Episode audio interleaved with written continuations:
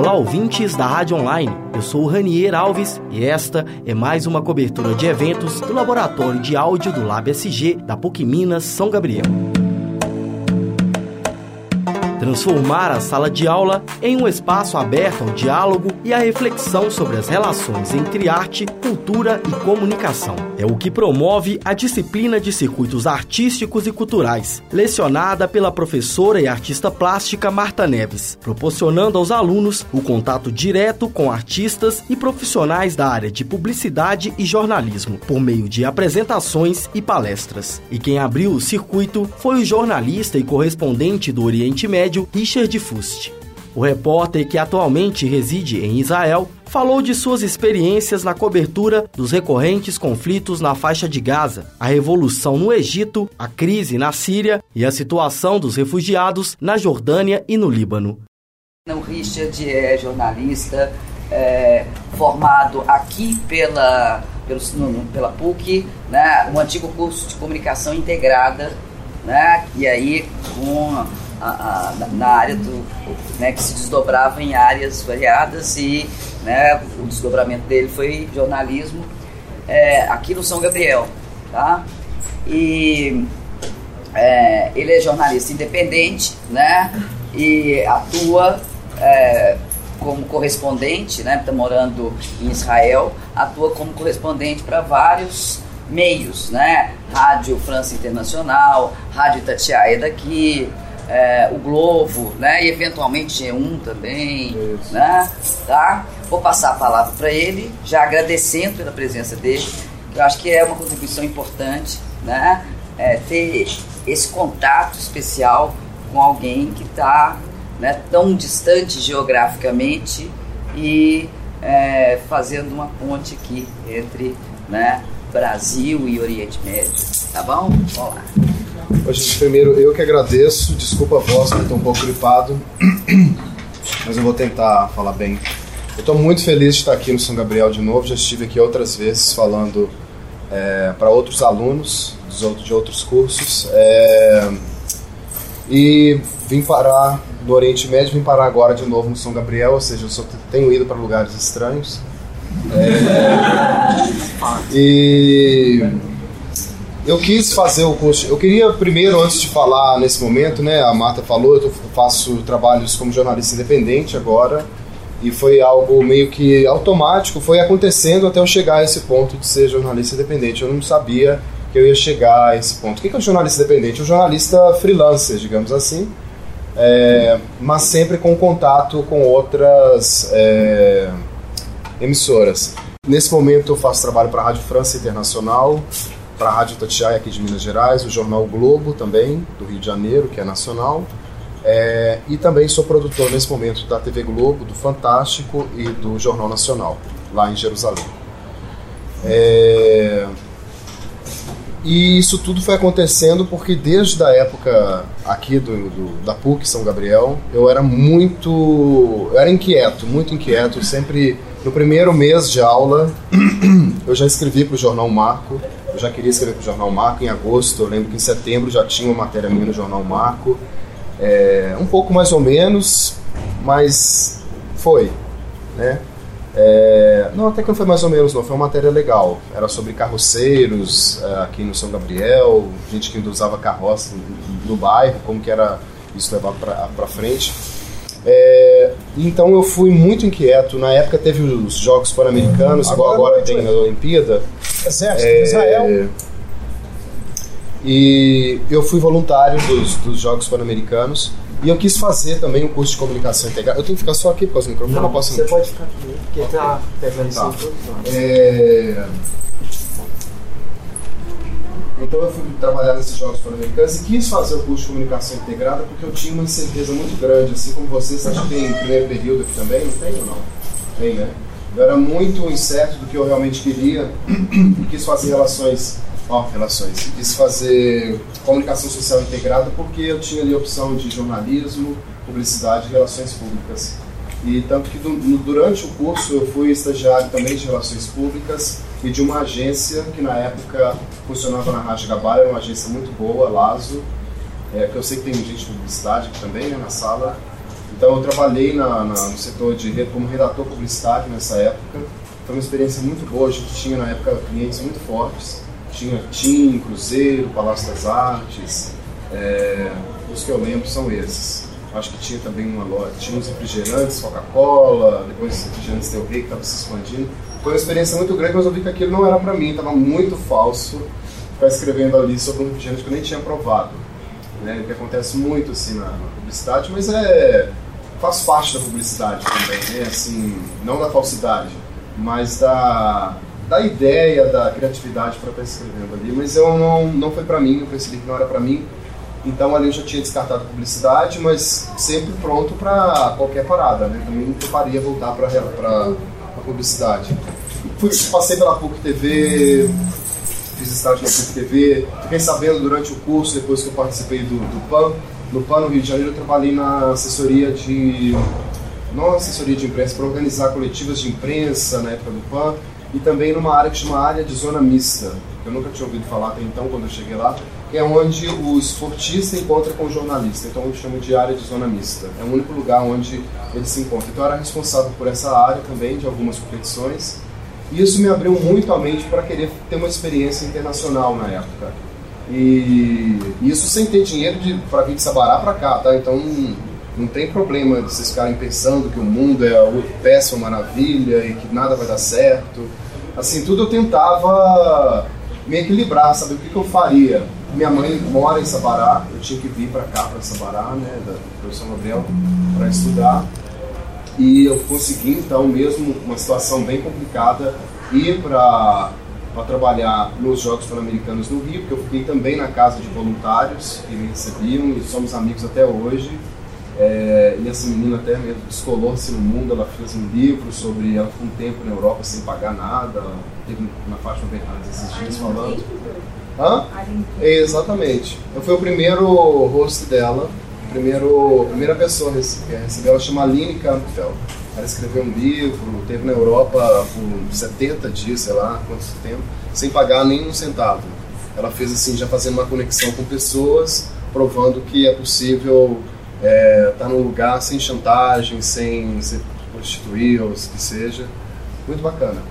Então, gente, isso tudo. ela teve que pagar. Hã? Essa passagem teve.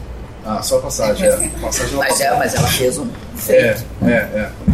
E isso tudo que eu tô falando aqui, gente, perdendo esse tempo, é só mesmo para se entusiasmá-los, ainda mais que tô vendo que tem gente do primeiro período, da publicidade. É uma fase que a gente fica realmente assim perdido, independente da idade que a gente tenha, se é 17, 27, 37, 47, 57. Quando a gente começa um curso, a gente fica, é isso e tal. Assim, vai adiante, se não for também, dá tempo de jogar para engenharia, para medicina, para arte contemporânea, como da Marta, e aí vai. É, hoje, então, eu tenho já três anos, eu estou como correspondente do Oriente Médio. Eu fui para lá porque é, quando eu me formei, eu fui trabalhar na Rede Minas como repórter é, em 2010, ou seja, foi outro dia mesmo. E depois da Rede Minas, eu fiquei na Rede Minas por um tempo só, foi, foram alguns meses. Eu saí e fui trabalhar para uma rádio do Chile, que ia ter eleições na época. É, eu fiz o intercâmbio no Chile, né, então eu já tinha feito contatos lá no Chile. E uma rádio que é a maior rádio de lá, chama Rádio Cooperativa, eles me chamaram para cobrir as eleições do Brasil quando a Dilma foi eleita pela primeira vez, em 2010. Então foi só por um tempo, logo em seguida, assim, as coisas foram acontecendo, a CBN me chamou também, a CBN me chamou não, é, que é uma coisa que eu quero deixar claro também para vocês, por isso que eu estou entusiasmando a escrever para o Marco, fazer isso, participar daquilo, fazer, tem pensar até mesmo uma coisa voluntária, eu sei que é complicado, mas pelo menos por um tempinho, acho que isso vale a pena, é, porque é, com contatos e acho que por esse material que eu fiz durante a faculdade, é, a CBN pôde me achar para eu fazer um teste lá para eles. Eu fiz e fui bem claro para eles: olha, eu gosto de cultura, eu faço cidades também, que é matéria de incêndio, polícia e tudo mais, mas eu gosto de cultura, eu gosto de fazer matéria de cultura. Deixei claro para eles, mas sabendo que nunca dá para a gente chegar também, né, fazer só matéria de cultura no jornal. Não tem como, não existe isso mais, né? Só no caso de colunista ou algo assim, uma pessoa que já está lá 50 anos, 40. É... E aí, quando eles me ligaram, era realmente para cultura o que eles precisavam. Né? Foi uma coincidência, porque na Rede Minas, que eu tinha trabalhado anteriormente, eu falava que gostei, eu falava com eles que gostava de, é, de tudo, mas na verdade eu gostava de cultura, escondia ali e acabei sendo aprovado também. Bom dia. É... E depois de três anos na CBN, eu já via que estava assim, tudo. Poxa, depois de três anos, quatro anos, eu tinha entrado como repórter, eu estava apresentando já, estava fazendo uma entrevista com todo mundo, com Marta Neves, com Gal Costa, com Maria Bethânia. É, eu falei assim, poxa, e agora? Assim, tenho 20 e poucos anos e estou fazendo o que eu quis a minha vida inteira, o que eu planejei a faculdade inteira, então eu queria um desafio. Por isso eu fui, é, eu me mudei para o Cairo, fiz um processo de seleção para dar aula na Universidade do Cairo, mas um projeto de extensão, né, não sou professor universitário, é, de cultura brasileira. Eram vários estrangeiros que davam aula da sua cultura e eu, além de dar aula, ia ser também coordenador. Mas eu já sabia que o bicho ia pegar no Cairo, porque é um país em constante conflito, numa época chave ali, né, eles estavam na Primavera Árabe, saindo da ditadura de 30 anos, vindo para um governo de democracia, tentando, e ao mesmo tempo o governo de democracia que eles elegeram foi ah, de um ultra extremista, que era o, o Hosni Mubarak, que foi o primeiro, depois veio o Mursi e agora vem o Sisi, que é um, uma outra ditadura militar que o país está vivendo. E eu quis Egito porque não porque eu estava querendo caçar confusão, mas eu queria um desafio realmente, um lugar que tinha uma língua diferente, um calendário, que escrevesse ao contrário, assim, um desafio mesmo, como é como se estivesse nascendo ali, fosse um impacto mesmo. E realmente foi. Então eu tinha as opções de China, é, Egito, né, um país árabe, ou Rússia, assim, eu queria realmente esse challenge, né, esse desafio. E na primeira semana de, que eu cheguei no, no Egito, primeiro foi o choque, o calor foi muito mais do que eu esperava, é, um pouco da desorganização assim do povo, né? Eu cheguei três da manhã no aeroporto, num lugar que fala árabe, e não tinha ninguém para me buscar, eles tinham combinado, então foi uma confusão. Já meu primeiro primeira pisada no Egito foi já complicada. Depois de uma semana, uma das meninas do projeto, esse projeto que estava contando, a gente tinha ido jantar, é, almoçar um pouco mais à tarde e ela resolveu ir para uma manifestação na Praça Tarbi, que é uma praça onde todo mundo se reunia e tudo, e a polícia não intervia muito, porque a polícia já queria mesmo que viesse esse governo militar para tomar conta do Egito. Então essa menina foi estuprada na minha frente, na frente de um outro amigo. Isso foi assim muito chocante, muito, muito chocante, que até não consigo direito falar hoje. Foi muito, muito difícil. E isso assim mudou muito a realidade de todos nós lá. Muita gente voltou para casa depois disso, ela teve que passar por uma cirurgia. É, e interrompeu todo o projeto da universidade, mas acabou que eu continuei, eu fiquei no Egito. É, a gente conseguiu levar as aulas durante um mês. E na outra semana eu esperei um pouco, eu não tinha base para começar a falar na rádio, eu comecei a falar para a CBN, então como correspondente lá do Egito, que o Brasil valorizou muito é, esses eventos no Egito. Teve plantão da TV Globo, é, a CBN entrava, eu entrava na CBN três vezes, quatro vezes por dia, falando ao vivo informações de lá que estava acontecendo, porque vocês perguntam, né, o que, que o Brasil tem a ver com isso, né, tá tão distante, tanto de realidade quanto, né, igual estava falando de calendário, de língua, de cultura. É, o Oriente Médio é uma vitrine do, de como os países do, do mundo inteiro se mobilizam ali para tentar solucionar aqueles problemas que estão acontecendo ali. Então, acaba sendo uma vitrine, acaba sendo um exemplo também do que a gente deve o que não deve fazer com o que está acontecendo ali também. Em muitas coisas eles estão completamente ultrapassados, mas em outras eles estão muito à frente da gente. Num pensamento intelectual, por exemplo, né, a gente vê as obras e tudo mais que a gente tem no Egito, naquela região do Oriente Médio, são coisas assim inacreditáveis, né? Até as mais bonitas obras da Espanha e de Portugal também são árabes, né? Como a Alhambra, por exemplo, tem uma invasão árabe. E, e aí eu vi que o pior tinha passado, que era adaptação, né? Teve, tiveram outros casos também assim difíceis, como esse que aconteceu na praça com a nossa amiga do, da universidade mas eu resolvi ficar porque eu vi que era para mim uma boa experiência como jornalista, já tinha feito amigos também, é, vi que o pior, quem sabe, tinha passado. Até que eu pedi demissão da CBN, eu estava nesse tempo para dar aula com, com uma licença e resolvi falar, não, eu não vou voltar, é, vou ficar por aqui mesmo. Eu tinha que voltar porque já tinha uma passagem de volta e não tinha como trocar. Era muito dinheiro que eu ia ter que pagar para cancelar a viagem, para mudar a data. Aí resolvi voltar, fiz alguns contatos com alguns meios que eu conhecia, não deu certo e voltei a si mesmo, assim, sem, sem, sem ter um meio de comunicação para trabalhar. Aliás, eu não sou louco, né? A gente caminha para lá, né? E depois tem que começar a dançar lá no polidense. É, eu ia fazer tradução para Terra Santa, de italiano para português, de italiano para espanhol, que era o que me ia segurar ali por um início de tempo, até mesmo porque eu estava mudando do Cairo para Jerusalém, né? E eu percebi que era um padrão de vida um pouco mais próximo ao nosso, morar em Jerusalém do que no Cairo. O Cairo estava muito confuso, muito complicado. Quando eu voltei do Cairo, quando eu vim viajar para o Brasil da primeira vez, é, eu estava com um amigo jornalista também, a gente dormiu num colégio no centro da cidade. Falei assim, nossa, a cidade está tranquila, né? Quando a gente acorda de manhã, os vidros todos quebraram, teve uma explosão perto da, de onde a gente estava, um carro bomba que explodiu em frente à polícia. Assim, não tinha jeito mesmo. Assim. A gente fala que estava tranquilo, do nada aconteceu uma coisa. E aí depois eu voltei no Egito, acho que mais umas duas vezes, mas sempre, nunca ficando no centro, sempre tomando alguns cuidados. Mas Jerusalém é muito tranquilo morar em Jerusalém, já para responder alguma pergunta que vocês vão perguntar, como que é, né, a tensão de estar lá, é, é, é tranquilo, tem uma tensão diária.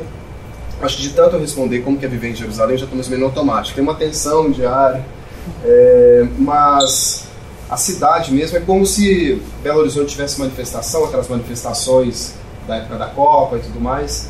E essas manifestações são na Praça 7, tudo e a pessoa mora, vamos supor, num são Gabriel, você não sente, sabe? Você não sente, ou você mora na Rasgabalha, você não sente o efeito da manifestação, da explosão. Então eu moro numa região que está na cidade, mas que eu não estou ali no meio, eu estou arriscando a minha vida também. Claro que pode chegar alguém me esfaquear, porque está tendo um ataque, né? É sempre assim, quando eu estou no lado israelense, eles acham que eu sou palestino. Quando eu estou na Palestina, eles acham que eu sou israelense. Eu tenho a cara dos dois lados. Eu até tenho que cortar um pouco a barba, mas é, a barba é uma forma também de, de uma camuflagem minha ali no meio deles por exemplo, esse dia que teve esse atentado à minha amiga, é, eles não fizeram nada comigo porque eles acharam que era mais um ali. Tinha um outro menino que era galês, ele era louro, extremamente louro, e eles espancaram ele e, e, comigo não aconteceu nada. Né? Talvez pelo meu rosto, minha atitude também, eu tenho uma determinada esperteza também quando eu tenho manifestação, resultado do trabalho que eu tive aqui também, de subir muito para o morro,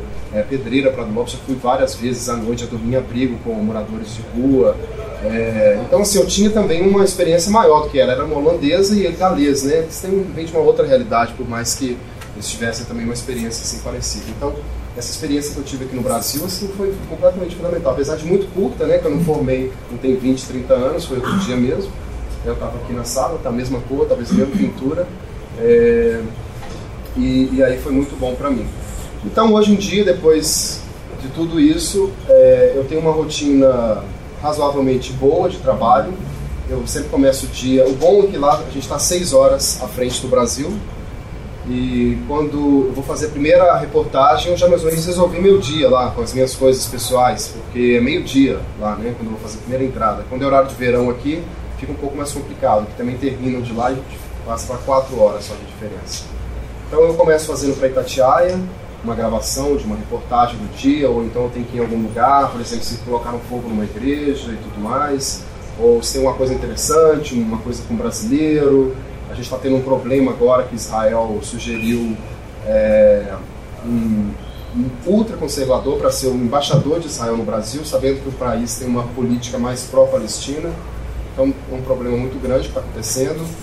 Não sei como está agora, porque eu estou viajando já tem um tempo e não estou acompanhando muito assim de perto as notícias, até para dar uma relaxada, porque é muito, como eu falei, tenso, né? Acho que é a palavra que mais traduz o sentimento lá de estar em Israel. É, nesse tempo eu trabalhei no SBT também, cobrindo a guerra na faixa de Gaza em 2014. Foi um dos maiores desafios. É, também estive no Iraque, muito perto do Estado Islâmico, assim, não sou louco né, de entrar no território do Estado Islâmico, porque eu amo meu pescoço. E, mas eu fui muito, muito próximo. Uma cidade que chama Irbil, ou Irbil, para o português. Fica no norte do Iraque. E eu fiz um material lá para a Rádio França Internacional, que a gente pode ver depois. E Rádio França Internacional, não sei se vocês conhecem, é uma rádio que é, é como se fosse uma BBC da França. Eles têm um serviços em 14 idiomas. E eles passam esse, essas gravações para rádios nesses países. Então tem português, espanhol, inglês, alemão, é, África. E essas rádios utilizam as reportagens deles. É, por isso que não é famoso, por exemplo, vocês ouvem Jovem Pan, mas Jovem Pan usa a reportagem internacional da Rádio França, entendeu? O jornalista que entra ali é o jornalista da Rádio França.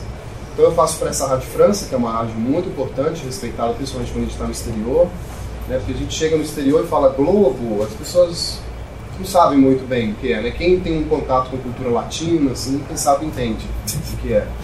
é a gente explica, né? Aí eles entendem mas a Rádio França ela tem um nome muito forte no exterior e foi muito bom fazer esse trabalho para eles. No Iraque, por exemplo, em Cuba também, eu estive em Cuba cobrindo a visita do Papa no ano passado, foi pela Rádio França Internacional. E assim eu estou desenvolvendo, sabe, de uma forma é, muito grande, rápida, que eu tô, tenho gostado muito do resultado e também do retorno das pessoas, dos amigos, de quem não é amigo, dos inimigos que vem conversar comigo. É, mas esse ano eu tenho um, um, grande desafio que eu até nem queria muito compartilhar com vocês, mas é um desafio de saber em, uma, qual emissora que eu vou trabalhar. Estou podendo né, na crise, mas não é tanto assim, é por, pela estrutura de empresas e tudo. Talvez eu trabalhe duas empresas diferentes esse ano, mas vou continuar na Itatiaia, na Rádio França e também para o Jornal Globo. É, que mais? que mais? Eu queria falar também, não sei se vocês entendem muito, que quando a gente começa a falar de Oriente Médio, parece que a gente está falando de um outro mundo, nem é, né, na verdade. Mas eu queria talvez explicar um pouco, se você quiser colocar. Isso. É, eu queria falar para você mostrar alguma coisa de reportagem. É, porque é, não é difícil de entender, não, sabe? O problema, por que aquela correria, igual eu tive no Itatiaia antes de ontem, e o Eduardo Costa perguntou é, para os ouvintes falarem no WhatsApp o que, que eles entendiam de Oriente Médio. Uma mulher falou assim: ah, é só um tanto de gente correndo, poeira e tal. E é realmente foi muito engraçado esse que ela falou: oh, Eduardo, é isso, e realmente é, quando tem um conflito, uma guerra. Mas, gente, pela primeira vez estando aqui no Brasil, já desse tempo que eu tô lá, eu tive aqui duas vezes. Duas. Essa é a terceira vez no tempo que eu tô lá. Eu geralmente venho uma vez por ano. No carnaval, que é meu Natal, eu sou apaixonado por carnaval. E o Natal tem que passar lá, né? Porque é uma terra de Jesus, né? Então eu passo lá em Belém, né? Que também tem que cumprir muita coisa, etc e tal. A Belém de lá, né, gente? Não Belém do Pará. Coloca. Essa aqui é uma delas. Pode, abre mais uma aba aqui para colocar só o mapa do Oriente Médio, só para falar para eles aqui rapidinho. Coloca mapa Oriente Médio. Só para vocês entenderem rapidinho é, esse negócio do Oriente Médio. E vai ser bom porque no primeiro período eu não fazia ideia do que era isso, gente. Vocês. Primeiro e segundo publicidade? Qual período de publicidade? Primeiro e segundo? Olha, essa tá bom. Tá boa? Ah, tá. Ó, fecha esse padrão. É, ó, Oriente Médio, porque é Oriente Médio, né? Tá no meio. Não é nem China, nem Japão, nem. Né? mas é Ásia, então está no meio, né? Algumas pessoas falam Próximo Oriente, Levante, tem vários nomes. O Egito, apesar de estar no norte da África, é Oriente Médio porque é, é densamente muçulmano, é a maior metrópole do mundo árabe, né? É o Cairo. E o Cairo é a cidade com mais mesquitas do mundo, assim, tem cinco mesquitas por rua. E durante as orações são cinco por dia. A primeira delas, três da manhã, o cara começa a gritar no minarete e aí acorda todo mundo, venha rezar lá, rezar é melhor do que dormir. Ele fala duas da manhã. Eu, ah, meu Deus do céu, outro motivo que eu mudei do Cairo e fui para Jerusalém. Mas estou apaixonado com o Cairo, gente, tanto que vocês viram que eu voltei. Porque isso que aconteceu também, teve outros eventos também, eu cheguei a ser preso no Cairo, mas são consequências do, do que está acontecendo no país também. Sabe, é como a gente vinha aqui cobrir morro no Brasil, ah, eu não vou subir mais aí porque esse povo é ignorante. Não é, né? Tem gente boa, tem gente ruim.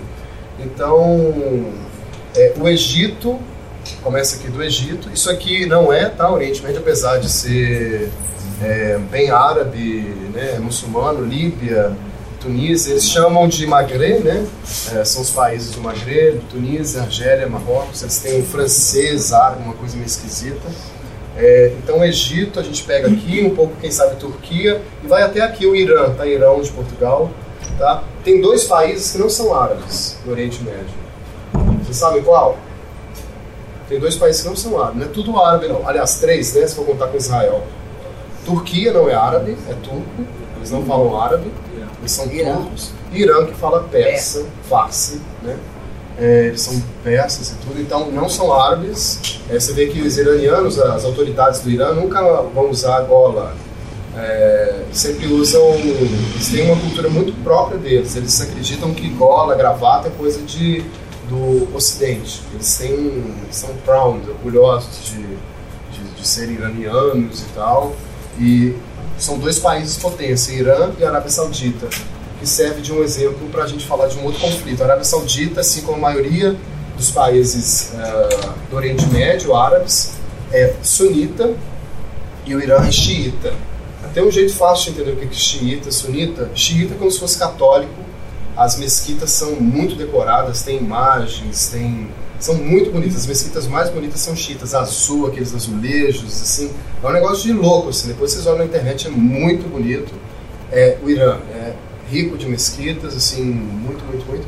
E o sunita, as mesquitas são bonitas, também são grandes, mas elas são como igrejas protestantes, aquelas igrejas protestantes luterana, metodista, calvinista, não essas de hoje. É, elas têm versos do Alcorão, né, escrito ao contrário, é, são grandes, mas acreditam em Alá diretamente, sem profetas como os xiitas. É Alá e eu.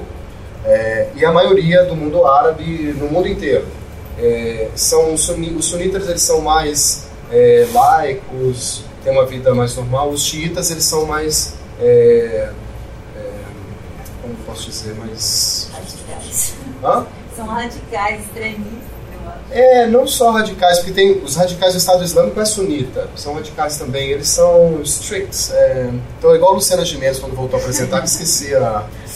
é, são mais. É, é aqui, são mais religiosos, vamos dizer assim, tradicionais, etc.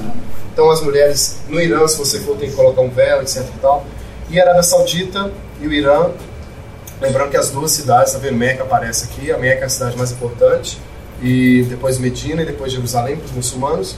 Então tem um conflito, parece que iraniano agora não pode ir para a Arábia Saudita, de um problema que eles tiveram aí. A Arábia Saudita matou um ayatollah, que é uma alta autoridade xiita.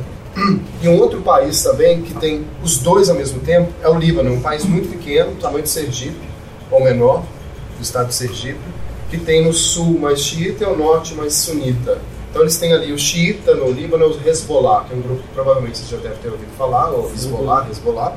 Então é um grupo, é porque é aquilo, né gente? Onde falta governo, vai ter outro governo. Se a mata sair daqui, alguém vai assumir o poder aqui da sala. Ó, gente, cala a boca e tal, não sei o quê. Ou, sei lá, né? não tem poder. Então, já que teve um problema muito grande, que foram 600 anos de Império Otomano, por isso que os árabes antigamente, quando vinham para o Brasil, todo mundo chamava de turco. Ah, esse turco aí, antigamente tudo era Turquia e teve muita imigração é, do Oriente Médio para o Brasil. A gente tem mais libanês aqui no Brasil que no Líbano. São 7 milhões, 8 milhões aqui e 4 lá. Mas são libaneses que hoje não falam mais árabe. É, eram libaneses cristãos também. Tem alguns muçulmanos, mas a maioria é cristão, uma igreja chamada Maronita, que é como se fosse um católico libanês. Eles obedecem ao Papa também, ao Papa Francisco.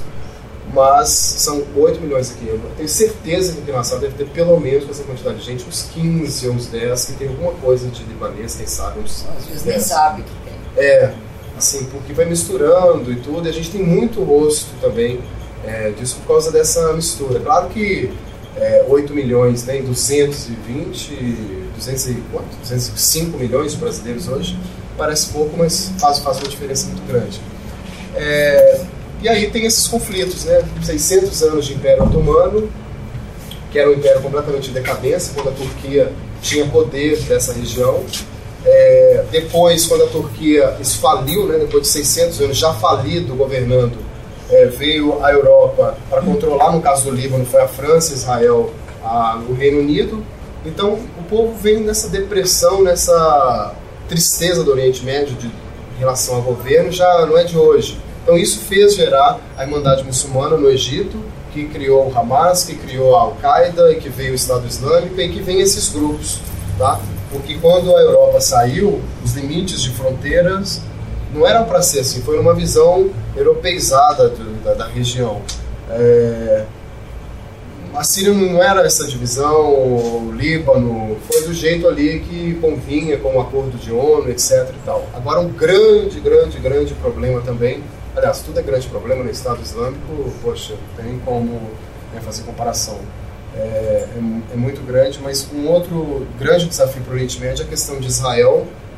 É, era, era a Inglaterra, né, como eu falei para vocês, depois da Segunda Guerra Mundial, com 6 milhões ou 5 milhões de judeus mortos no Holocausto, ah, eles decidem realmente fortalecer o Estado de Israel como lugar dos judeus, aquela tristeza, aquela depressão dos judeus, e aí eles voltam para Israel de várias partes do mundo e principalmente também aqui do Oriente Médio. Ou seja, a gente não pode falar que árabe é muçulmano. Tem árabe judeu, tem árabe cristão, e tem árabe muçulmano, tem árabe gay, tem árabe lésbico, tem árabe é, é, heterossexual, laico, religioso, xiita, sunita. Árabe é de onde nasceu, é a cultura, é a língua, não é a religião. Não pode falar árabe e árabe é isso. No Egito, que é árabe, também é um grande país cristão, tem 10% da população, é grande, é copta, que é uma das religiões assim mais antigas do mundo, foi fundada pro evangelista Mateus, não sou pastor não, tá gente? Nem padre. Aqui em Alexandria, que tinha uma das sete maravilhas do mundo, né? A Biblioteca de Alexandria, o farol de Alexandria. É... E aqui, já que eu falando que eu me perco, eu vou falando, vou me perdendo. É, Israel e a Palestina, então vieram esses estrangeiros, né? Os judeus para a terra de Israel. É um outro Israel, não é aquele Israel da Bíblia, né, apesar que está na mesma região, mas são outros emites também, por isso que a gente chama hoje de israelense e antes israelita, né, aqueles que cruzaram o Mar Vermelho para ir para Israel, etc. E tal. Então eles vieram, mas ali já tinham os palestinos. Né, então fizeram um acordo de um lado, um acordo do outro, os palestinos que são árabes é, resolveram não aceitar de uma determinada parte, então Israel tomou conta é, da Palestina. Dá um zoom aqui, Marta, em Israel, por favor. É... Peraí. É, não, nós somos lá pro Egito agora. Peraí. Peraí. Ao Rio Nilo. É engraçado o Egito porque os estados são todos ao redor do, do rio, são vários estados, e o resto é tudo grande, os estados, tá vendo? É muito engraçado, é uma coisa meio única, assim. Porque é no rio que as pessoas conseguem morar, né? No Rio Nilo.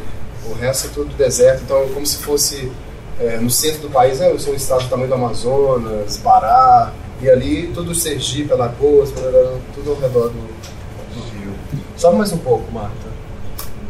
É isso, tá vendo? Que não tem. Todos os países têm um limite contínuo, não sei se vocês conseguem ver desde trás, mas a faixa de Gaza e a Cisjordânia, eles têm. são pontilhados. Porque é Israel que controla ainda a Palestina é, por causa desse acordo lá atrás, de quando vieram os judeus, os israelenses para construir Israel, e aí tinha um povo palestino que morava, não é que um tem a culpa e o outro tem a culpa, tem, são, tem um equilíbrio aí de, de, de, de culpas e de também de agressão, sabe? Mas hoje em dia, na minha visão, é, os palestinos é, eles sofrem muito devido a esse controle israelense, mas Israel de uma certa forma também sofre em às vezes liberar aqui é, é a Palestina se tornando um estado, ou de fortalecer, apoiar que se torne um estado independente, um país porque aí vai ter essa fronteira é, liberada, que aqui é o governo, o exército israelense que está presente nessa fronteira, uma das mais protegidas do mundo, com arame, soldado. O sistema de inteligência de Israel é altamente qualificado, assim, referência mundial. O Brasil mesmo usa várias coisas, né? O Morro também usa, né? Tem sempre é, foi encontrado um, um metralhador israelense, não sei aonde. É, então, se eles abrirem mão, isso aqui vai ser também árabe, que vai estar junto com Amã, com Jordânia, e vai chegar perto de um outro inimigo de Israel, que é o Irã. Né? Então eles temem também, isso aqui é uma montanha desses inimigos, arqui-inimigos de Israel. São inimigos mesmo, gente. Se você for Israel, você não consegue ir a outro país ao redor, porque você vai ter o carimbo de Israel ali. Hoje em dia, Israel não está carimbando mais o passaporte, eles dão um papel para que você possa ir aos Emirados Árabes, por exemplo, uma coisa assim. Então você tem que vir para o Brasil, esperar o passaporte vencer ou fazer outro para voltar. Mas não tem como você fazer igual é, ir para Lagoas e ir para Pernambuco, que está pertinho. É, tem que. São outras viagens. A gente consegue fazer isso como jornalista, É, no meu caso, o governo brasileiro me cedeu dois passaportes, então eu uso um para ir aqui em Israel e um outro, eu tenho um visto né, para morar em Israel, então não tem como me dar papelzinho, né, eu tenho que ter ali no papel do passaporte. Então, um outro passaporte eu uso para, por exemplo, quando eu fui para o Iraque, quando eu vou para o Líbano, porque é completamente proibido. Está escrito, no, por exemplo, no passaporte do Paquistão, está escrito esse passaporte é válido em qualquer lugar, menos em Israel. Imagina, todos os passaportes têm escrito isso. É um ódio muito grande e por isso que tem muitos jornalistas aí nessa região. Eu moro aqui, Jerusalém é uma cidade dividida, apesar de não ter muro, é, parte é israelense parte é palestina.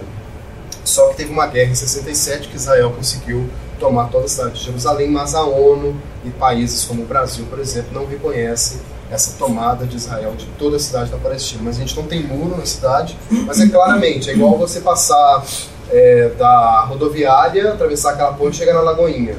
Tem uma diferença, né? Essa rodoviária tem mais árvore, mais na Lagoinha você vai chegar já tem um moço vendendo a bala, já é uma coisa mais simples. Apesar que eu amo a Lagoinha, então não nada contra não, viu gente? Adoro, vou muito aqueles bares lá e tal.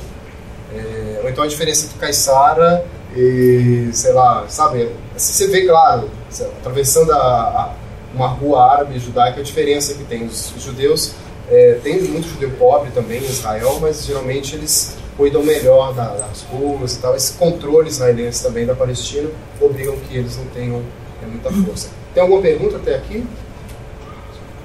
Uma dica para quem está começando jornalismo, eu sempre tinha, isso é coisa minha, viu gente? Né? Tá no manual da redação da BBC.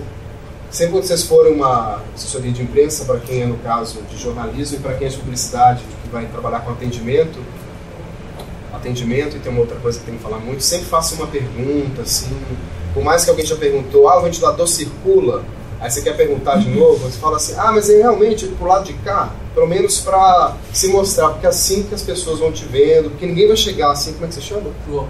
João, nossa, João? Cara, tem um João na PUC, ele escreve bem demais, como é que eles vão saber? Né? Então, assim, é uma forma de mostrar também, de, de fazer um xixi no poste, de falar que você tá ali, que é seu também. Sabe, é muito bom sempre fazer pergunta para conhecer e tal. De antemão já falo que meu e-mail é richardfust, tudo junto, se alguém for tímido quiser perguntar depois, arroba gmail.com. Arroba gmail.com para quem quiser perguntar depois, etc. Respondo numa boa. Às vezes demora um pouquinho, dependendo do dia, mas sempre não sou uma celebridade. Né? A gente acabei de formar ali, aqueles vídeos de sandalinhas para mostrar. Não para mostrar, mas foi uma coincidência. Eu estava na casa de uma amiga e não tinha sapato. Ah, ah, é, é, os idiomas, ela perguntou dos idiomas. É, quando eu estudei aqui na PUC, eu falava espanhol muito bem, porque eu não sei, eu sempre fui muito apaixonado por espanhol. O espanhol é muito bom. Assim, a única língua que eu falo muito bem é espanhol, fluentemente. É, tanto que eu fui a Cuba no ano passado e conversando que era da Espanha. Quando eu vou para a Espanha, eles, poxa, você é de onde? Do sul da Espanha? Então, assim, eu falava já espanhol nessa época, por isso que eu fui para o Chile também. Mas por quê? Porque eu gostava e minha mãe me colocou numa escola em Sabará, que era de Sabará também, é, de espanhol, que eu pude desenvolver muito bem, desde os 14, 12 anos, 13, 14 eu já aprendi, já sabia. É, e aí eu tive uma barreira muito grande com o inglês. Depois que eu fui para o Chile, eu comecei a receber estrangeiros. O Marta até conheceu um deles, o alemão. E aí eu comecei a aprender inglês com eles. Eu lembro quando eu saí com um alemão, que a Marta até conheceu, gente foi para o centro, eu não sabia o que era aqui, here, em inglês. Rio, até ele tinha esquecido o que era Rio. Eu estava mostrando o centro de Belo Horizonte para ele, ele não sabia assim, nada. Então eu fui desenvolvendo muito com isso. Estou falando isso tudo antes de falar das línguas agora que eu falo. Hoje eu estou falando falo em português, óbvio, espanhol, é, italiano, porque sempre gostei também, foi meio que autodidata assim, de italiano, de assistir filmes, de ler e tal. É, e agora eu falo muito italiano na Terra Santa, porque nessa questão, quando está envolvido com Terra Santa mesmo, igual agora que vai chegar a Semana Santa, tem que conversar com o pessoal lá que trabalha na igreja e tudo mais, acaba que a língua é italiano que eles falam. É, então é português, espanhol, inglês, italiano. Aprendi hebraico ano passado, achava no de Ivrit. Então falo hebraico agora, é incrível, gente, é muito bom. É um, um desafio assim, muito grande você escrever do lado contrário, o som é diferente, é difícil memorizar, porque não tem nenhuma relação. Verbo para homem é diferente de verbo para mulher no passado, presente e futuro. Por exemplo, você está olhando para mim é uma coisa e você está olhando para mim é outra porque é homem. É muito complicado. E árabe é mais complicado ainda, por isso que eu comecei no hebraico. Sei árabe também, mas não consigo escrever ainda. Eu consigo falar, mas não consigo escrever. O hebraico consigo escrever, ler, falar. Então, são essas aí. O francês é muito ruim, mas dá pra enganar, né? Mas não muito bom. E eu divido o apartamento com um alemão. Então, tava aqui à frente um pouco também, mas não falo, eu falo mesmo, acho que quem sabe sim. É, é, mas foi tudo assim, sabe? Não foi. Foi tudo é, pouco a pouco. Devagar a gente chega.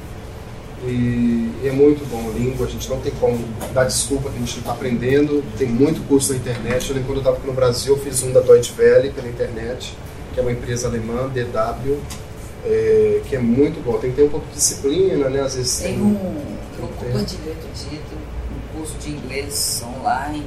Tem o Duolingo, que é um aplicativo também que baixa no de- celular. É, tem um que eu acho que é até patrocinado pelo uma conexão com o governo. E olha, gente, é de tem, graça, de graça. é, tem um negócio também que às vezes a gente. Eu quero muito insistir nisso com vocês, porque a gente tem duas crises. Uma é a do jornalismo, que é mundial mesmo, da comunicação no geral, né? De onde vai colocar a publicidade, onde vai ser colocado e onde vou me colocar no mercado como jornalista.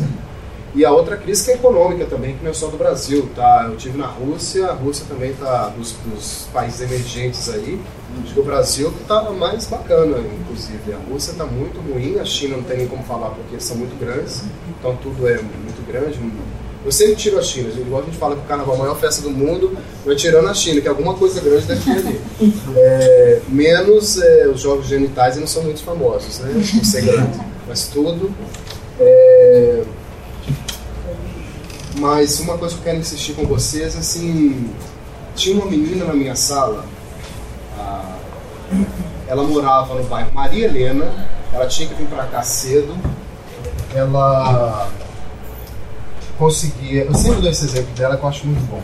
Ela morava no Maria Helena, ela tinha que sair da casa para pegar um ônibus para não sei aonde, para depois pegar um ônibus para chegar na estação, tinha que vir andando a pé da estação até aqui, ou pegava o ônibus da estação São Gabriel até aqui, chegava ainda 10 para 7, fazia aula, escrevia e tal, concentrava, às vezes dava aquela cochilada que não aguentava, mas fazia aula, ia ter que trabalhar depois de telemarketing durante o dia todo.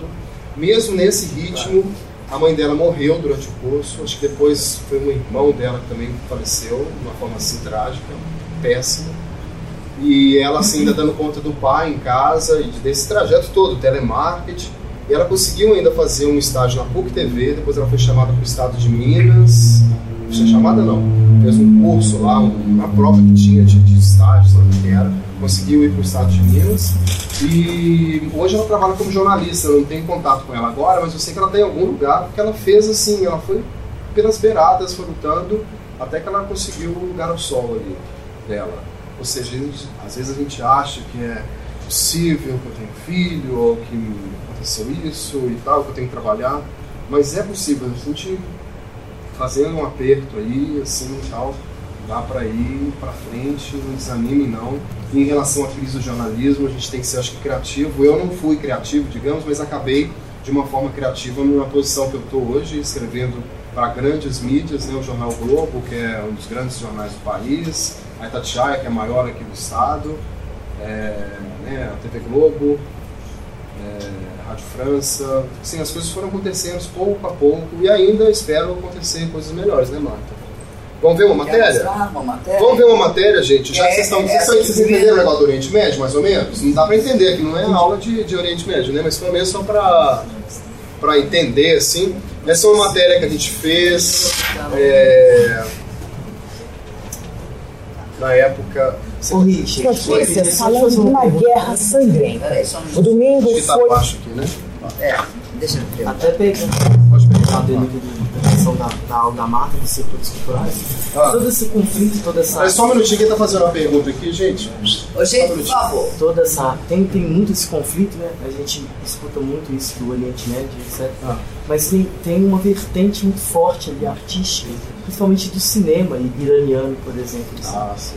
É, eu sou fã. É, hoje, esse ano teve um filme indicado do- da Jordânia, Ah. né? Que eu esqueci o nome em português. Você sabe, assim, como que isso está acontecendo lá dentro, assim? Olha, é, da questão iraniana, de todos os países ali, o país que eu não estive foi no Irã ainda.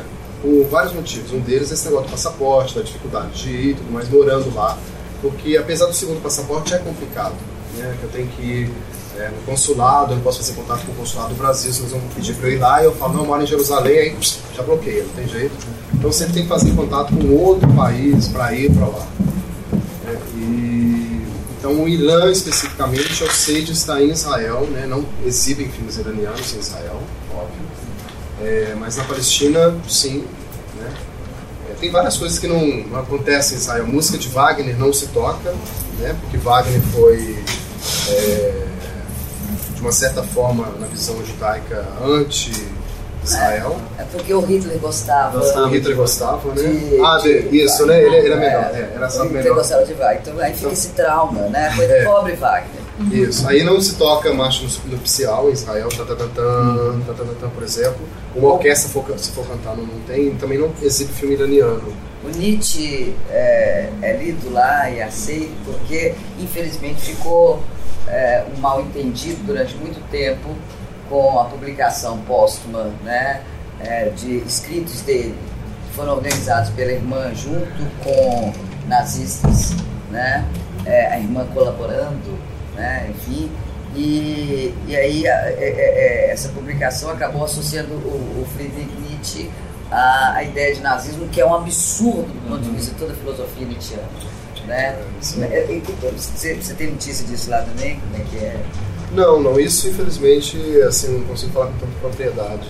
Não prefiro nem é, perceber, mas é... Com Nietzsche eu não vejo que tem algum empecilho, não. Mas Wagner, Wagner claro, tem, né? Que é. Wagner e outros países como Irã, Arábia Saudita, né? Pra, por exemplo, é, Jerusalém é a terceira cidade mais importante do judaísmo, do islamismo, e eles não podem ir, ou se for é muito complicado, da Arábia Saudita, não tem como entrar. Imagina, você acredita em Bom Jesus Matozinhos e não pode ir a Você já esteve naquele muro, muro lá da vergonha? Já, muitas É, vezes. Você viu a, a- o grafite do Banksy? Banksy, é. Foi muito interessante, gente, porque os muros ali, a gente tem muros dividindo Palestina de Israel, mas muitas vezes esses muros eles viram ilhas, assim, eles cercam os palestinos em vários pontos, né? Não é, não é só uma divisão de um lado para o outro, porque Israel começou a construir também dentro do território palestino, são chamados assentamentos judaicos, ou assentamentos israelenses, ou colônias israelenses. E os judeus, os israelenses, eles usam muitas vezes não o nome Palestina, mas dão o nome bíblico, Samaria, Judéia. Então, se vocês observarem ou escutarem falar de Samaria, Judéia, é, é Palestina. E aí nesse muro, o Banksy, que é famosíssimo, né, que fez agora aquela Disneylândia lá, né, Aham. na Inglaterra, Disneylândia ele, avessas. ele pintou, ele fez ah, grafites muito criativos, por exemplo, falando de liberdade no muro. Olha, o muro quebrado, do outro lado vem a praia, o que que será que tem do outro lado? E é um lugar muito feio. Ficou feio, porque pô, passou trator, passou tudo para fazer o muro. Tem uma cerca aqui, tem um muro lá, tem um soldado israelense do outro lado. É igual um videogame, que você tem várias barreiras, mas é um videogame pesadão, né? eu não sei como é que foi o processo dele para fazer essa pintura. Que Não, tipo de ele- negociação que fez? Não, ele foi Foi na tora. que Ele foi e pintou. isso, É, ele né? foi pintor, ele já foi a Gaza também. É, entrou Mas ele pintou do lado do, do lado de do lado palestino. do lado palestino. É. Mas ele teve que fazer uma negociação com o povo lá, será que não? Acho que da Palestina, ele acho que fez, ele faz contato com locais, né? É, com pessoas é. locais e vai. Ele teve ano passado em Gaza É. e. Porque ninguém sabe faz como é que é a cara dele. É, né? Tem- ele faz tem contato com locais. Amigos do mundo inteiro E que pinta. preservam a identidade dele. É uma coisa, é, o- É. é o anônimo mais famoso do mundo. É. Inclusive, um dos caras que ajudou ele. é, Hoje em dia, esse lugar, esse muro é cercado e é uma propriedade do cara. Assim, que Ah. você tem que passar por, Até pela poderoso, casa né? Tem um poderoso. é, para chegar. É Ah, naquele da menina dos balões, eu acho. Sabia que tinha que ter um- É. um, um poderoso. Tem, tem um da A única que dá pra ver na rua é uma da pomba que tá com um colete à prova de balas. Que é muito boa, ela tá na rua. Deve estar por aí. É a mais fácil de tirar foto, eu não sei porque que não tá aparecendo aí. É bem, ah, essa aqui também é muito famosa, essa que tá na casa do cara, que tem que Essa pagar. aqui, né? É. É uma menina fazendo ao contrário, porque os soldados eles É. eh, fazem um cheque em todo mundo, e eles é o contrário. É muito bom, é muito bom. Aqui é uma cena de como que Maria e José iam encontrar um muro hoje, se, se- que Maria nas- né, saiu de Nazaré para ter um menino em Belém. Aí Belém hoje é cercada, né? Então se fosse chegar, mas aí tem uma contradição, porque Maria é judia, né? Maria é judia, Sim. então é, ela nem poderia entrar mesmo, ela nem ia ter um neném. Não ia ter. Ah, loucura. É. Essas pessoas são assim, é, tem- existe algum medo ou esperança de alguma intervenção estrangeira? Como é que é? Algum medo de alguma intervenção, alguma esperança de intervenção estrangeira? Para estar apaziguando, Olha, apoiando? E tem- Intervenção estrangeira é o que mais teve. Ele está perguntando se intervenção estrangeira, quem sabe pode ajudar. É o que mais teve até agora. Ah, quem sabe a resposta, eu estou até lendo um livro que chama Como Curar um Lunático, é, de Amos Oz, que é um escritor muito bom, até recomendo. É, ele fala no livro, e outras pessoas também falam, que tem que vir deles mesmos, sabe? Só que hoje em dia a resposta está com Israel, porque tem um governo mais poderoso, tem uma influência mundial muito grande, não só por Israel, mas pelos judeus que estão espalhados no mundo inteiro. Um judeu hoje aqui no Brasil, gente, se tem alguém judeu aqui, sabe? Ele pode ser cidadão israelense, ele pode fazer imigração e se tornar um israelense. Então tem judeus por mundo inteiro, inclusive nos países mais poderosos, eles são muito bem articulados, nos Estados Unidos. É, eu queria sua opinião sobre a questão da crise migratória. porque, é, quando começou a acontecer, é, teve um embate entre conservadores e progressistas tá, com relação à polícia deles na Europa. Depois de um tempo, começou a ter uma onda de estupros na Alemanha. É, eu queria saber qual é a sua opinião para poder resolver esse problema. Olha, eu que estive no Iraque, que foi um dos mais pesados, e também no Líbano. O Líbano está um caos porque está cheio de sírios, é, em péssimas condições. Eles recebem muito mal os sírios que saem da Síria para o Líbano e acabam, por exemplo, eles ganham 15 reais, enquanto um libanês ganha 500. É uma, distan- uma diferença muito grande é, entre a- o dinheiro, entre o pagamento. E eu vi isso no Líbano, vi no Iraque, vi também na Jordânia, a condição dos refugiados, as pessoas desesperadas. Eu sou muito a favor de acolhê-los, mas eu acho que tem que ter um controle também na entrada dessas pessoas, né, um acompanhamento, mas é tudo muito caótico também, está virando caótico também na Alemanha, na Suécia, principalmente, que são os dois países que mais receberam. Também teve casos de estupro na, e de ataques na Suécia. Tem alguns aumentos nas notícias, mas isso é verdade. Tá? Tem casos também de agressão a travestis em Berlim, né, que é a terra das travestis, né, de, de refugiados aí contra isso. Porque o árabe, em geral, eu falo isso com propriedade porque eu tenho amigos árabes mesmo, de levá-los em casa e alguns querem até se mudar para o Brasil hoje. É, eles são, eles levam com eles a cultura deles, assim mesmo, assim como nós brasileiros também levamos, mas com um determinado passado do tempo a gente deixa, mas a gente ainda guarda isso em casa, ou de escutação do futebol, de alguma coisa assim, a gente vai ter. Eles levam muito fortemente, então eles fazem a nova Medina, a Meca, onde eles estão. Eles estão com as outras pessoas, tem a outra questão de não comer porco, estão mudando hábitos também na Alemanha, é uma discussão muito grande, né, de proibir carne de porco em escola para criança, né, porque hoje em dia quase a maioria dos meninos é de muçulmano na- nas escolas na Alemanha. É, então, assim, é uma discussão muito grande, é, mas eu acredito que tem que recebê-los né, como refugiados, porque é uma situação catastrófica, é como se né, caísse uma bomba aqui e a gente pedisse ajuda ao Paraguai, o Paraguai não recebendo, ah, volta para lá, é sua terra e tal. E, então é muito forte, mas eu acho que tem que ter um controle, porque com certeza tem infiltrados também, pessoas ruins aí, é, tanto pau mandado quanto é, alguém que vai mudar de ideia, porque foi tratado mal e aí começa a ficar ruim, mas isso acaba atrapalhando também a maioria que é de pessoas realmente assim, inocentes e até mesmo pessoas muito boas. Tem alguns de condições financeiras boas para conseguir pagar esse transporte todo, superar tudo isso, sobreviver esse caminho. Né? A gente vê hoje, né, no Brasil, um exemplo, os sírio-libaneses vieram, hoje em dia é super chique ser sírio-libanês, tem curso libanês, o melhor hospital sírio-libanês. Né? Quem sabe no futuro também essas pessoas que têm boas condições aqui não têm e vão receber agora uma boa condição na Alemanha, vão ser também um grande futuro para a Alemanha, que está numa outra posição, né, com Portugal. Tem mais filhos brasileiros em Portugal que portugueses.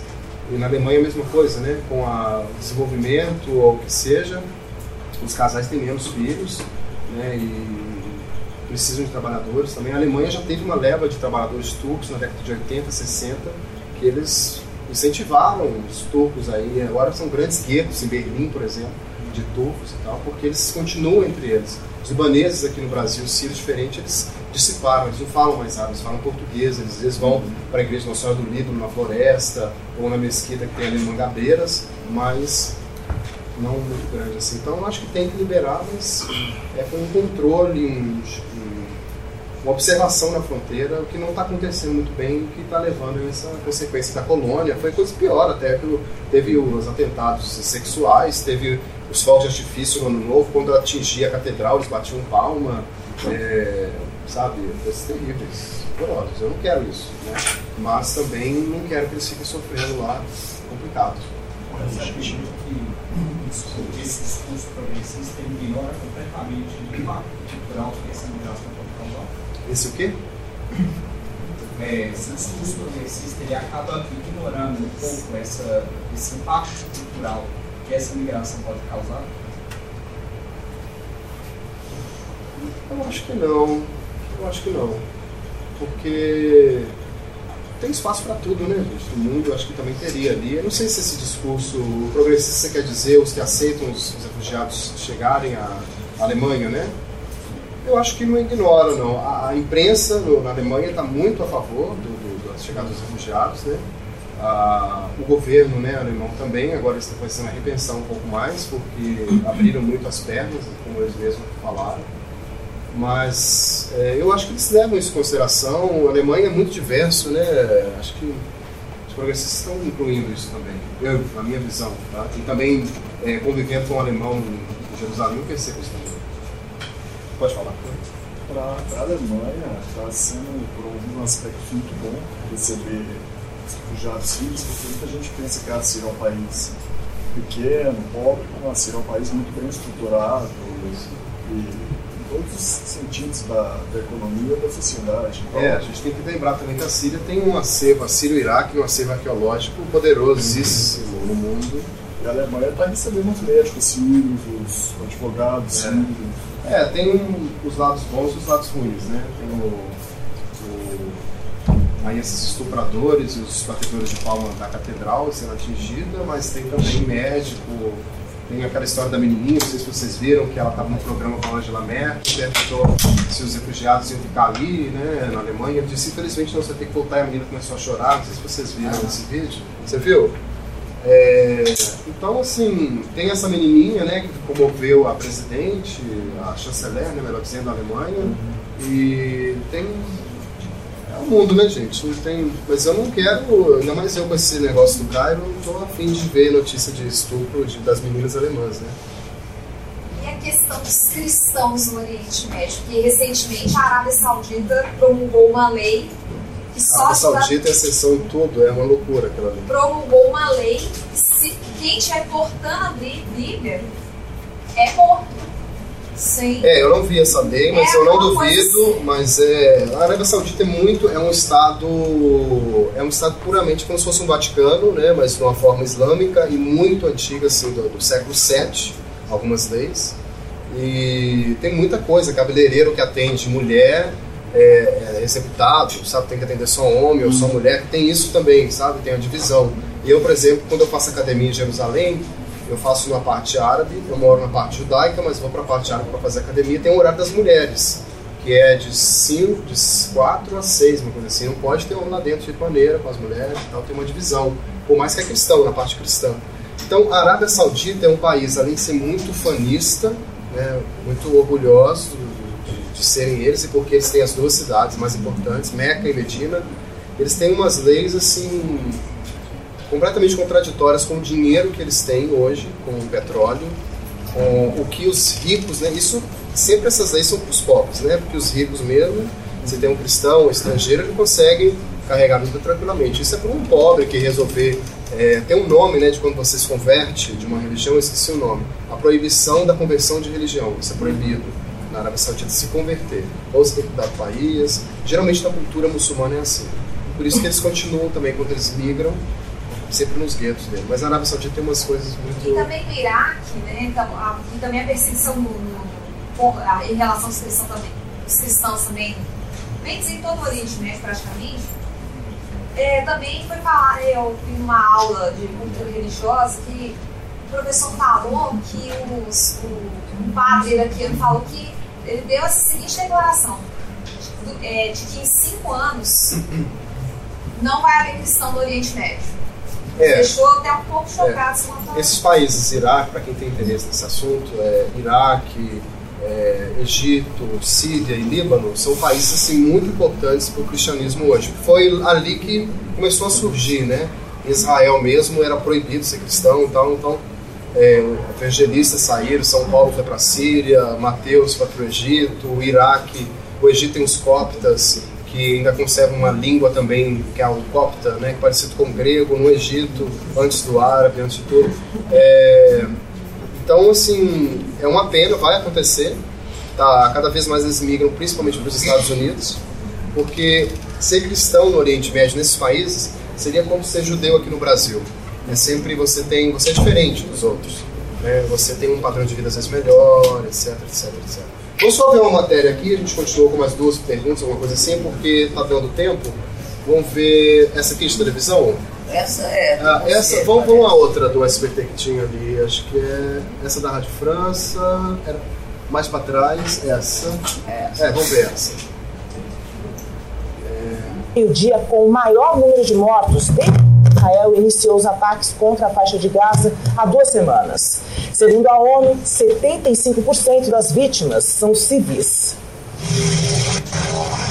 A ofensiva israelense não para, apesar de mais de 80 mil palestinos já terem saído de casa na faixa de Gaza. No ar e por terra, forças israelenses tentam reduzir o poder de fogo do Hamas, grupo que controla o território isolado. Em vídeo com o rosto coberto, um porta-voz do Hamas anunciou que o governo de Israel omitiu que um soldado foi capturado neste domingo e deu o nome dele Shaul Aron. Shaul Aron! Israel disse que ainda confere se o soldado está mesmo desaparecido. O primeiro-ministro Benjamin Netanyahu declarou que em duas semanas de ataques conseguiu danificar bastante a infraestrutura do Hamas e que a operação ainda não tem data para acabar. O domingo foi o dia de bombardeio mais sangrento desde o início da ofensiva, considerada para os moradores como guerra foram mortos 90 palestinos e 13 soldados israelenses. E os funerais seguem dos dois lados da fronteira, uma cena que os palestinos já se acostumaram a ver, mas pouco comum para os israelenses, que dificilmente enterram seus soldados. Neste domingo, uma trégua humanitária de apenas duas horas, dada pelo exército do Estado judeu, fracassou minutos após o anúncio. Os militantes do Hamas lançaram foguetes em direção a Israel, contrariando o acordo. O bombardeio dificulta o trabalho de resgate e muitos cadáveres estão espalhados pelas ruas. E em meio ao fogo cruzado, milhares de pessoas tentam fugir do massacre. O exército israelense intensifica a incursão terrestre em Gaza, partindo para o interior do território árabe isolado. A medida vem com a escalada no número de mortes de soldados em combate. Os efeitos do conflito já são sentidos também em Jerusalém. Os hotéis apresentam baixa nas reservas e turistas deixam Israel Israel com medo. A expectativa da perda em lucros é de algo em torno de 100 milhões de dólares. Em uma comunidade com 150 famílias brasileiras em Israel, a 7 quilômetros da fronteira com Gaza, mora o paulista Natan Galkovic. Ele tem um restaurante que está fechado há duas semanas. As imagens feitas há oito anos mostram o local onde Natan perdeu a filha, Tana, de 22 anos. A casa em que moravam foi atingida por um morteiro vindo de Gaza. O brasileiro sabe que os culpados não são os palestinos, e sim o grupo radical Hamas.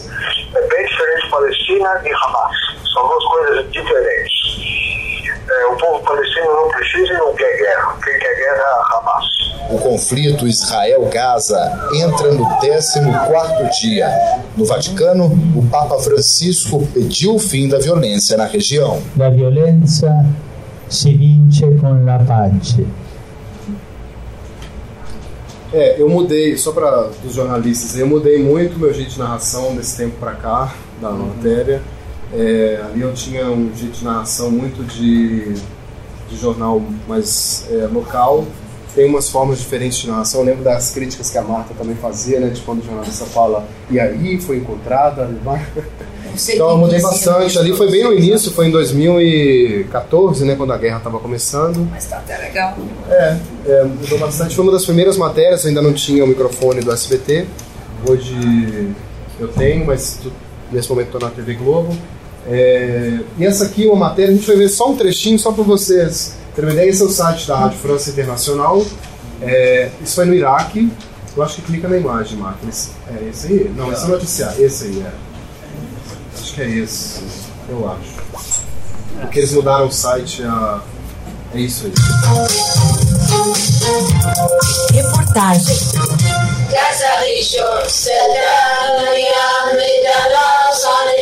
A oração em aramaico, a língua provavelmente falada por Cristo, vem de senhoras iraquianas rezando dentro de uma grande lona de plástico montada nos arredores da capital do Kurdistão, no Iraque. Aqui em Irbil, os fiéis ainda mantêm tradições milenares em uma das mais antigas e respeitadas comunidades cristãs do mundo, a Igreja dos Caldeus, que também é supervisionada pelo Papa de Roma. Forçados a ficar em uma tenda improvisada, os cristãos estão no local a 100 quilômetros do território, hoje nas mãos do grupo Estado Islâmico. Paramentos como cálices, estolas e livros para a missa ficaram para trás, como na igreja de Mossul, cidade símbolo da expansão dos extremistas islâmicos, agora se tornou uma prisão sob domínio dos radicais, para a tristeza do bispo da cidade, Saidna Amil Nona. O alto sacerdote caldeu saiu às pressas, logo um mosteiro de irmãs religiosas foi destruído pelos jihadistas. Importante autoridade religiosa, o Saidna, denominação para bispo em árabe, frisa sobre o patrimônio cultural e religioso que está se perdendo. Non solo la nostra terra, ma anche abbiamo perso. Não só a nossa terra que perdemos, mas nossa história. Mossul é o centro cristão mais importante daqui e há mais de 500 anos foi sede do patriarcado da igreja. É, só para vocês entenderem, até mesmo em resposta a essa questão da crise dos refugiados, que aconteceu com tudo, né? Por exemplo, as igrejas, né? Quando o Estado Islâmico chegou a Mossul, que é essa grande cidade é, iraquiana, segunda maior cidade, é como se eles tivessem invadido o Rio de Janeiro, e aí que eles tomaram esse poder mesmo, né? No grupo Estado Islâmico. É, eles tiveram que sair correndo, até o bispo que eu entrevistei teve que sair correndo, até não, principalmente o bispo, né? É, os cálices, tudo ficou para trás, e as mulheres estavam ali rezando aquela, aquele canto ali, elas estavam rezando Ave Maria, o Pai Nosso em aramaico. E são tão importantes esses cristãos no Iraque e, no, e na Síria, não no, no Líbano não tem mais, que eles falam aramaico, que era a língua provavelmente que Jesus falou. né? É um novo aramaico, tem um pouquinho de mistura ali de árabe no meio, mas é aramaico. E então assim são é tudo, gente. É, é uma destruição tão grande que está acontecendo, é, de costumes, de língua, de igrejas. São igrejas antiquíssimas ali na, no Iraque que estão sendo destruídas. Uma virou prisão do Estado Islâmico, que era a catedral onde esse bispo trabalhava. O mosteiro das irmãs foi destruído e, e assim vai. Tem alguma pergunta? Porque o tempo já, já, já quase dando, né? Essa, a questão que eu abordei sobre. Pode, pode, pode. A questão sobre inter- intervenção. É, eu não acompanho muito, eu não estou muito por dentro do assunto. Hum. Mas a gente está vendo a destruição de cultura, a destruição de povos antigos, de uma língua bastante antiga e tudo. É, não seria viável estar realmente inva- invadindo esses territórios para estar controlando Não, a gente tem um péssimo exemplo que foi a invasão no Iraque, né, que trouxe várias coisas. Por isso que eles estão indo aos poucos com ataques é, aéreos, né, a Síria, os Estados a Síria, a Rússia que é apoiadora da Síria, os Estados Unidos que é contra o que está acontecendo na Síria do Bashar al-Assad. E mesmo assim está sendo bem. É, os Estados Unidos ele tem uma colisão de países que está a França, Reino Unido, Austrália, Canadá e a Rússia ela é apoiadora do presidente. Então é uma outra, um outro tipo de aliança. Ela está também matando rebeldes que são aqueles contra o governo. É como se aqui matasse é, o PSDB, matasse gente que fosse contra o governo. É, e, é, é muito complicado. Assim, quando a gente começa a ler sobre a invasão no Iraque por terra, né, quando a gente vê também essa invasão por terra na, em Gaza, a gente vê que é, é muito pesado. Por isso que ainda, senão já teriam entrado, né, né, para o Iraque, tudo. Pode ser que seja uma das últimas soluções, né? Mas tem um mundo de controvérsias, tem um mundo de controvérsias aí, porque é, tem críticos, isso eu não falo e nem escrevo na reportagem porque eu não tenho prova disso, mas tem também um determinado, é, talvez inconscientemente, um apoio a esses grupos armados, que isso tem muita questão de por apoio de potências, de empresários americanos, por exemplo, porque preço do petróleo diminui, né? É, então, assim, tem também um. Não é que tem um interesse de, ter, de ver gente morrendo, de ter esse grupo, mas tem alguma coisa ali, não de manter o conflito, mas é, sem querer eles armaram essas pessoas, ou querendo. É difícil afirmar porque eu não estive lá, eu não posso falar isso, né? É, mas tem também. Aí, tem várias mobilizações no mundo, né, gente? Né? Exércitos de paz da ONU, por exemplo, eles só entram em ação quando é algo quando já está mais amenizado. Da ONU? É. É, assim, eles mantêm base, por exemplo, tem uma base da, da ONU entre uma fronteira que não é delimitada entre Israel e Síria, que é nas colinas de Golã. Israel fala que é dele, Síria fala que as colinas são da, da Síria, então eles mantêm ali para tentar pacificar, mas nesse caso do Estado Islâmico, não. não. eles não, não têm base, não. Tem nada perto do Estado Islâmico. Tem a Turquia de um lado, o exército turco, que a Turquia também tem aí. A Turquia é muito extremista. Quando a gente vai a Istambul, a gente não percebe isso muito, mas a Turquia também, é, o próprio presidente, o atual presidente, o chanceler, são todos muito assim islâmicos mesmo, radicais. E... Porque tem uma parte europeia também, né? É, Istambul, né? Istambul. Você, moça? Boa tarde, boa tarde. Né?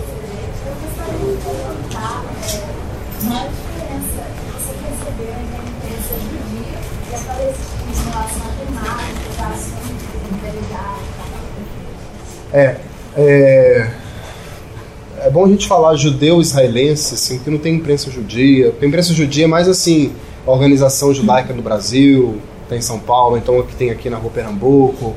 É, então, o judeu-israelense ele é mais, é, mais ocidental, mais parecido com o padrão do jornal que a gente tem aqui, do Estado de Minas, por exemplo, ou do jornal o Globo, ou, é, que tem que defende também o seu lado, né?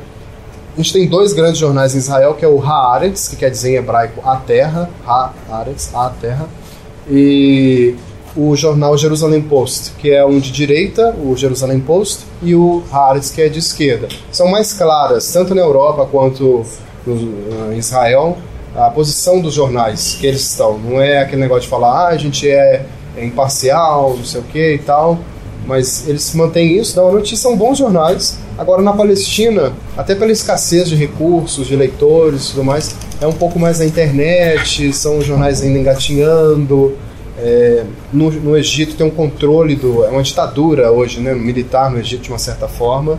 Tem um controle militar. Sabe, se vocês escrevem às vezes alguma coisa, passam umas duas semanas ou é executado. Assim, jornalista egípcio, né? Tem casos também de alguns jornalistas estrangeiros presos. Tem um da Al Jazeera que ficou. É, é, deixa eu ver, um ano e meio preso, porque Al Jazeera é do Catar que é um grande, poderoso país, pequeno, mas poderoso. A Dilma Esperta também já teve lá no Catar visitando. Hum. Também vai ser a próxima, a próxima Copa, vai ser lá em 2022. É... A Copa vai ser no Catar, é.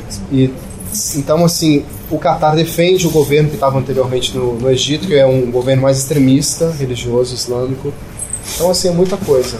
Mas, ô, gente, se vocês tiverem dúvida, já tá dando mais ou menos a hora, não tá? Já, já deu meio é, Vocês podem mandar lá, tá? Richard Fust. E no mais, eu estou na Itatiaia. É, vai ser na outra semana, porque essa semana eu ainda não vou estar apto para entrar no ar. É, 7h40, 7h45 da manhã, tem um central de notícias internacionais.